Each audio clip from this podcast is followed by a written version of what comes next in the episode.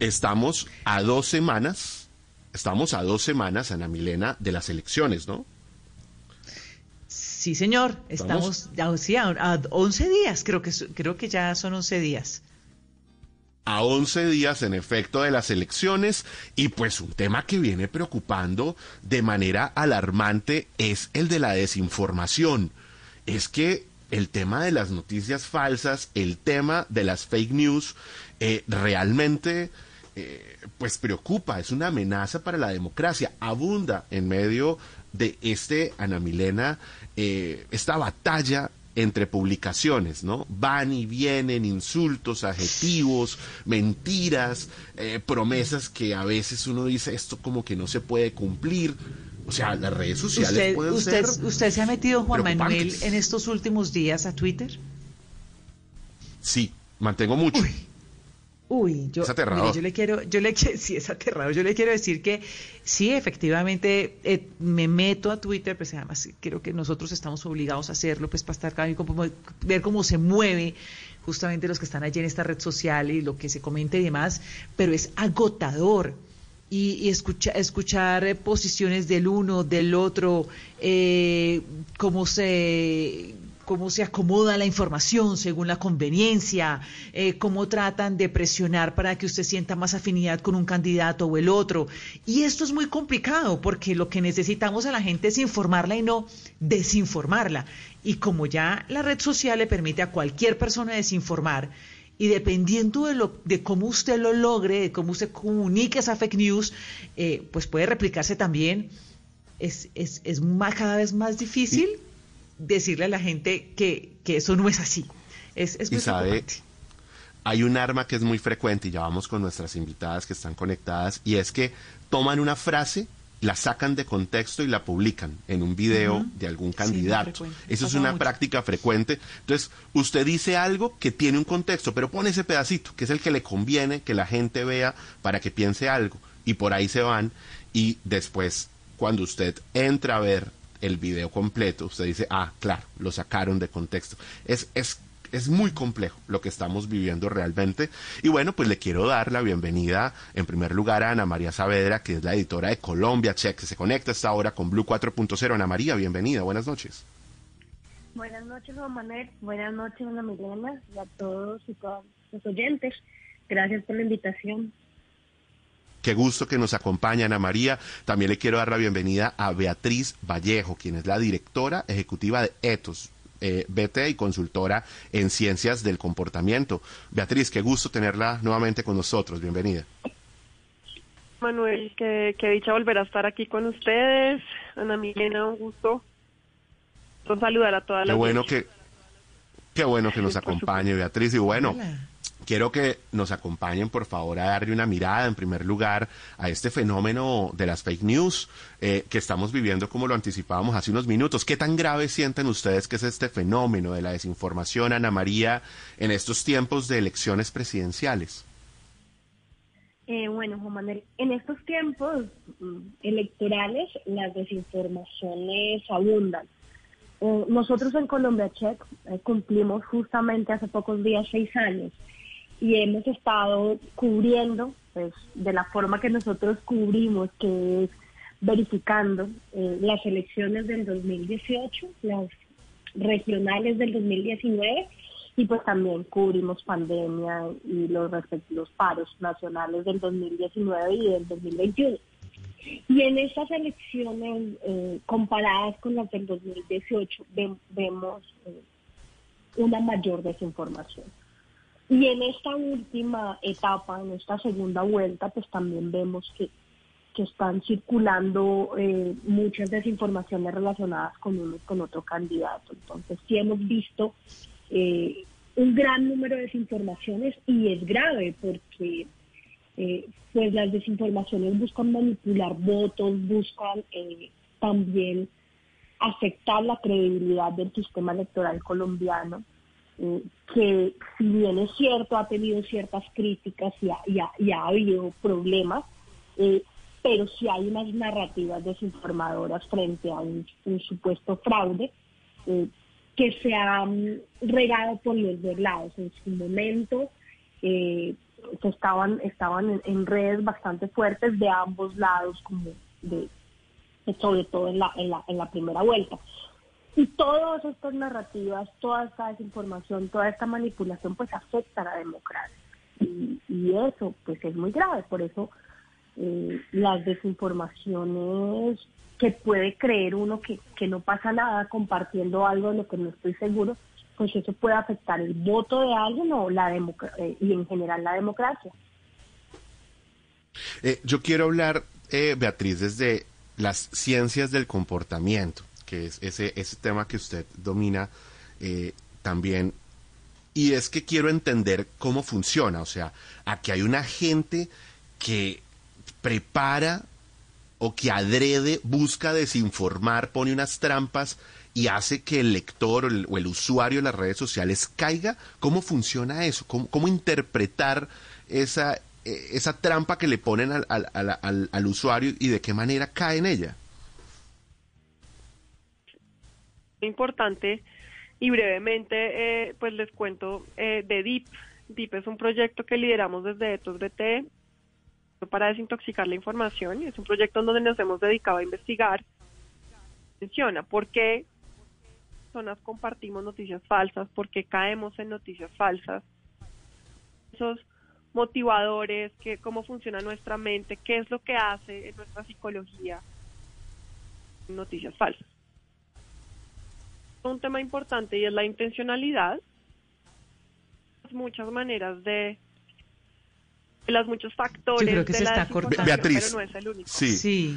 Beatriz, vamos a recuperar la llamada. Quiero que intentemos, quiero que intentemos la llamada nuevamente porque se nos está entrecortando, ¿cierto, Ana Milena? Sí, señor, Y es muy importante que podamos entender muy bien este análisis. A propósito de eso, Juan Manuel, de esa pregunta que usted eh, le hacía a Beatriz, yo también estaba, claro, porque es que lo que necesitamos entender, entonces Ana María nos cuenta en qué estamos, pero Beatriz a entender ese comportamiento del ser humano, por ejemplo, de replicar sin corroborar.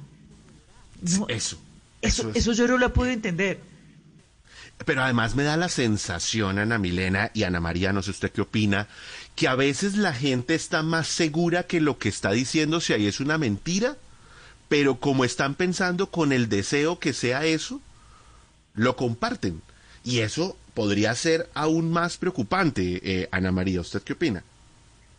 Lo que pasa es que las desinformaciones van dirigidas primero a nuestras emociones. Entonces siempre tienen un componente o algo que te genera miedo, rabia o algún tipo de emoción.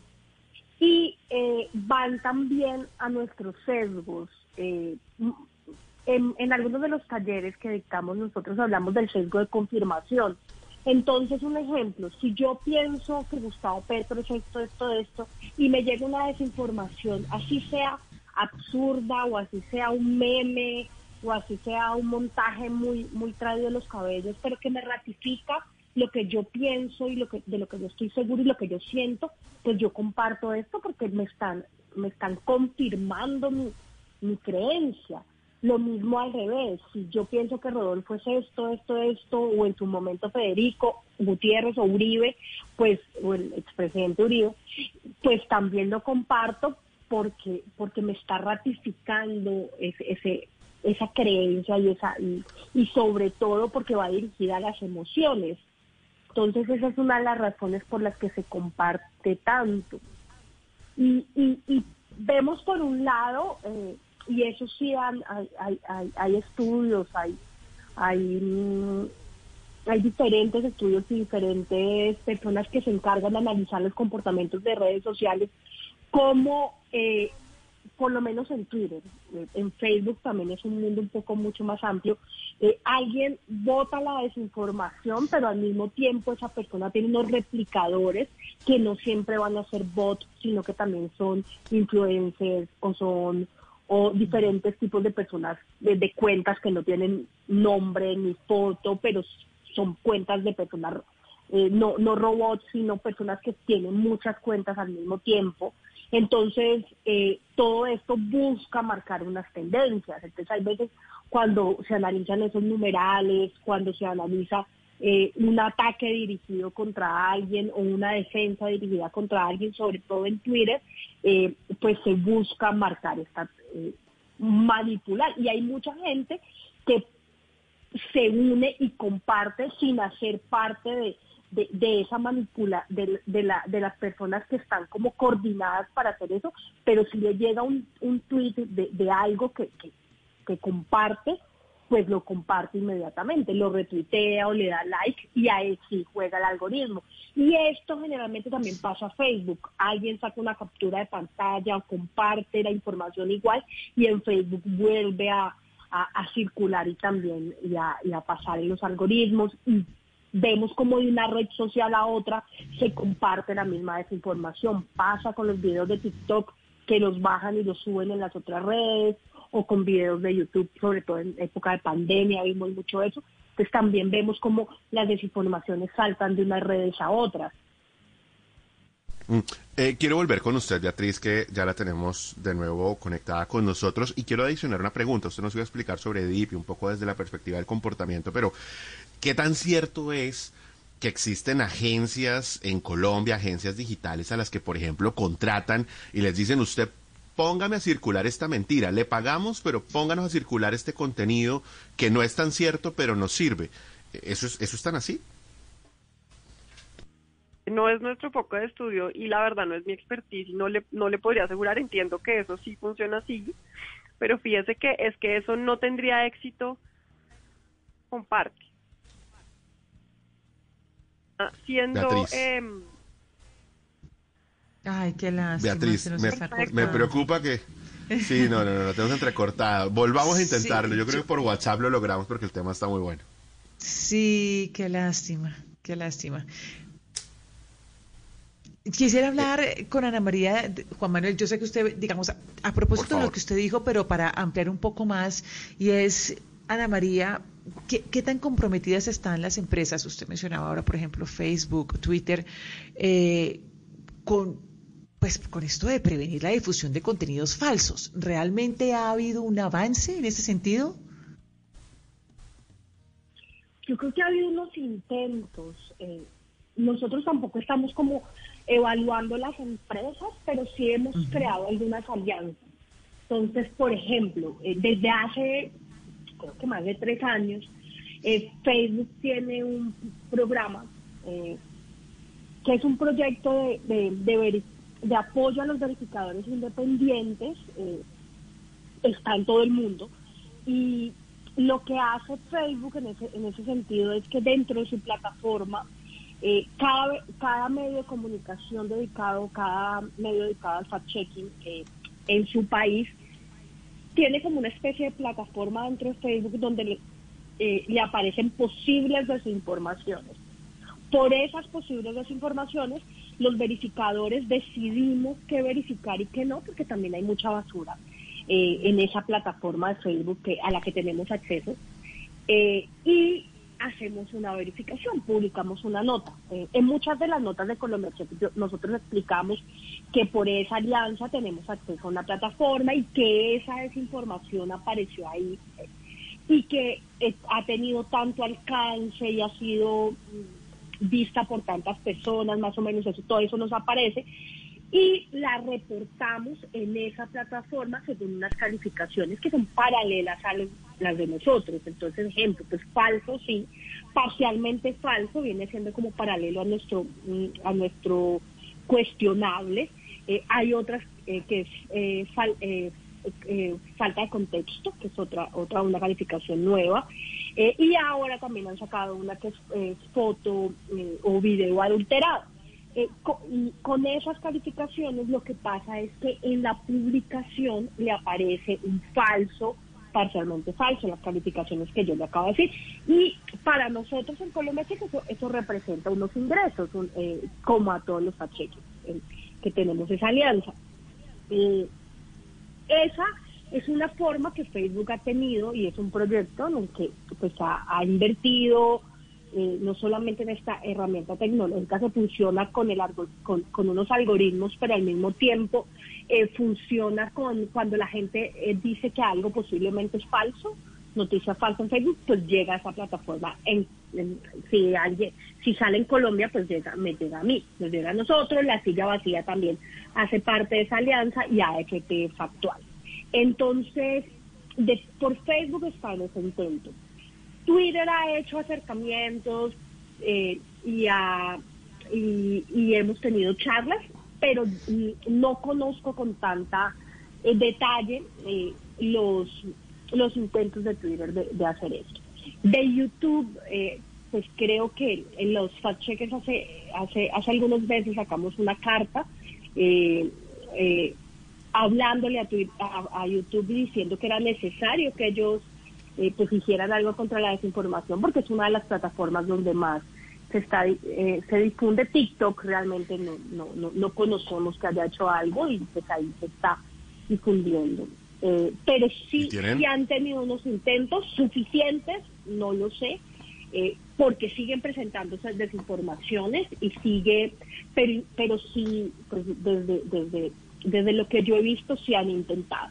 Facebook al mismo tiempo tiene un equipo investigativo que ha hecho eh, como investigaciones de, cómo se, en algunos países, pasó en Brasil, eh, en Ecuador también, no me acuerdo en qué otro país de, Centroamérica, eh, cómo detectaron varias perfiles de Facebook en los que en los que se manejaba desinformación coordinada eh, y esas cuentas fueron, pues las, eh, las, las cerraron pero es, es, es, hasta el momento lo que lo que se conoce. Pero es que a uno le, preocupa, Ana María, a uno le, le queda preocupación y, quiero darle oportunidad a Beatriz, que la tenemos nuevamente con nosotros, pero no si le queda como el sinsabor con redes sociales como la de Twitter, que hoy hoy, eh, cuando estuvo a puertas de ser adquirida por el señor Elon Musk, pues quedó como en el tintero que tiene un porcentaje altísimo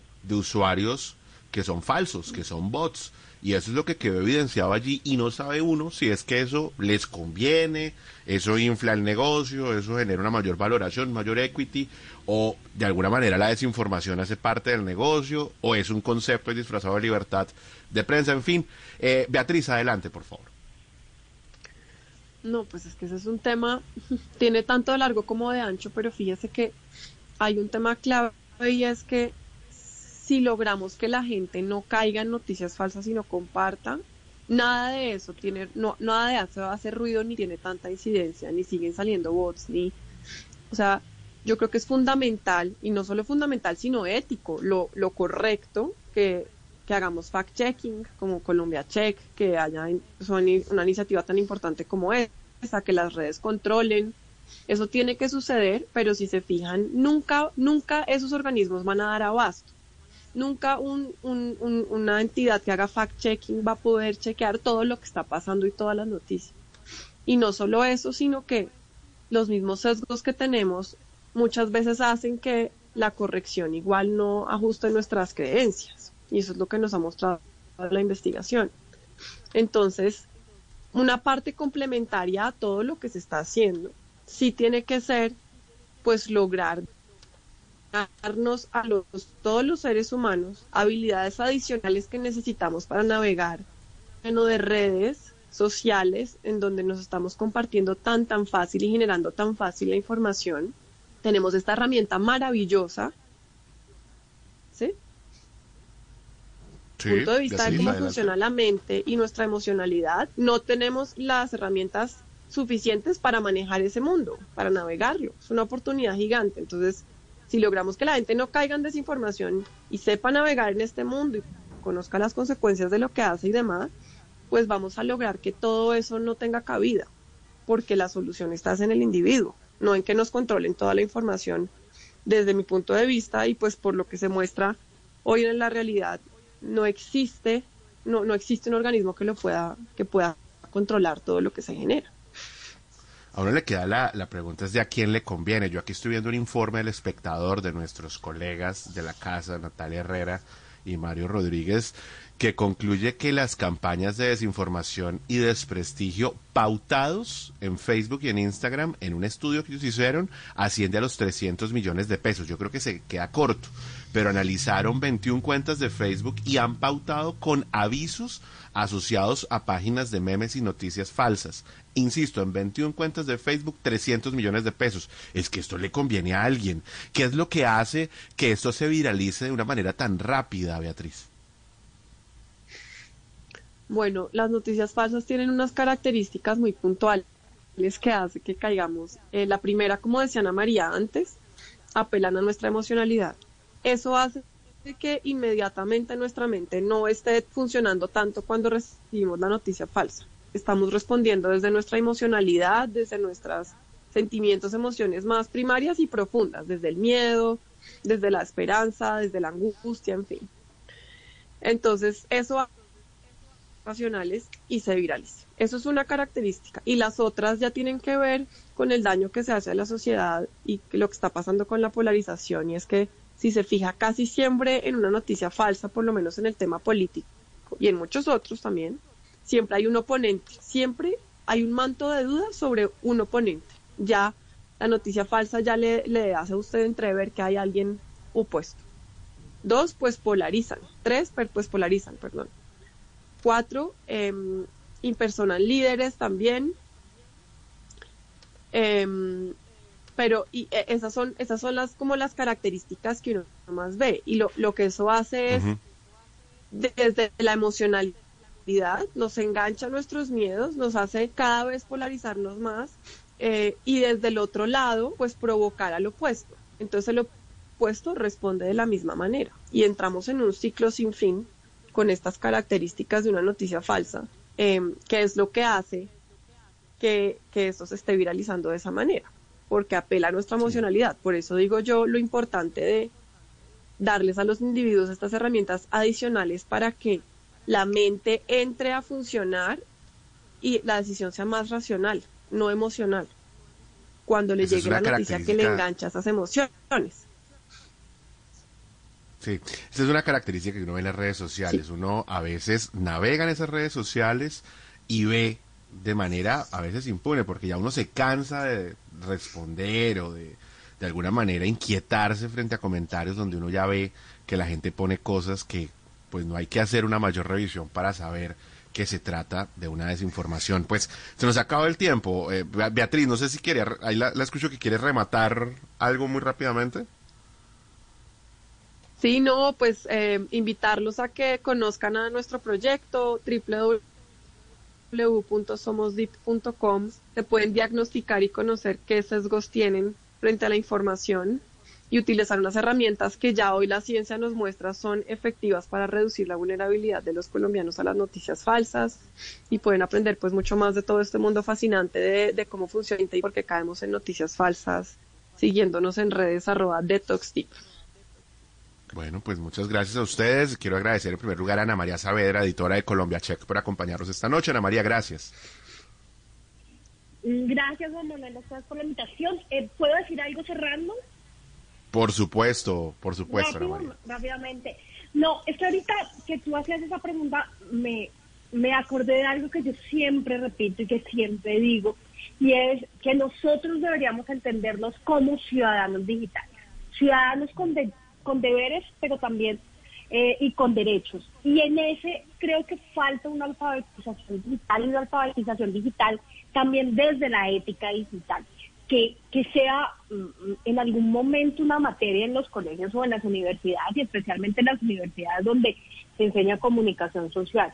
Porque creo que las personas hay veces eh, creen que enviando las cosas simplemente la envían porque alguien se las mandó y porque, porque la envían ya pero creo que también deberíamos entender y hacernos responsables que al dar al dar enviar en un grupo de WhatsApp, eh, dar enviar incluso en nuestro Facebook, eh, estamos avalando algo y es, deberíamos hacernos responsables de lo que enviamos.